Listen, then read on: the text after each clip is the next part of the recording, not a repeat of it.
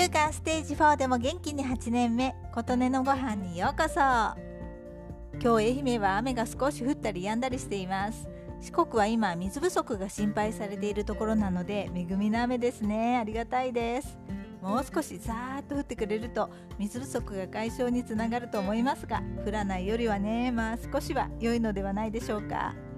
我が家ではいざという時に備えて2人分で2リットルの水が6本入った箱を6箱備蓄しています。それと川の水を浄水できるキットが1つカートリッジが2つあります。その備蓄用の水がちょうど2022年6月7月8月が期限のものなので昨日そういえば水を買って交換しないとねということになり何にも考えずに購入しに行ったんです。そうしたら最初に行ったホームセンターに水はなくてあれ？500ml の水はあるけど2リットルの水は扱いがないんだな珍しいななんて思って他の買い物をして近くのドラッグストアで水を買うことにそうしたら1家族1箱に購入制限されていました。あら珍しい小さい店舗だからかななんて思っていて思い出しました。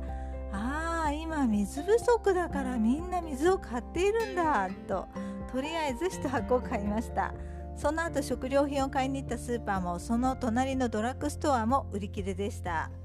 私は朝ドラ見る以外はテレビをほとんど見ないので世間は今こんなことになっているんだとちょっとびっくりしました。夫はテレビっ子なのでもちろんそのニュースを見ていて私にも水不足のことを話していましたが完全に2人とも他人事でした。今まで水不足になりやすいところに住んだことがなかったのでのほほんとしていました。四国は夏は水不足になりやすい地域らしいです。でも面白いことに備蓄の水の切れる頃にさーって買いに行こうとなってちゃんと気づけるというドンピシャのタイミングでした。今はまだお店によっては制限もなく水も売られているという感じなのでうちが買っても迷惑にはならないくらいなので今気づいてよかったねとなりました。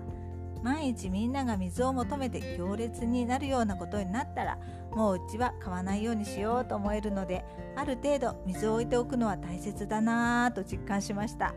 とりあえず夏が終わるまではお風呂の水も次にお風呂掃除するまで抜かずに取っておこうと思います。賞味期限が切れる水も夏が終わるまで飲まずに取っておこうと思っています。ということで四国は今水不足だけど今日は恵みの雨がちょっと降っていますという話でした。あなたの元気を祈っています。琴音のありがとうが届きますように。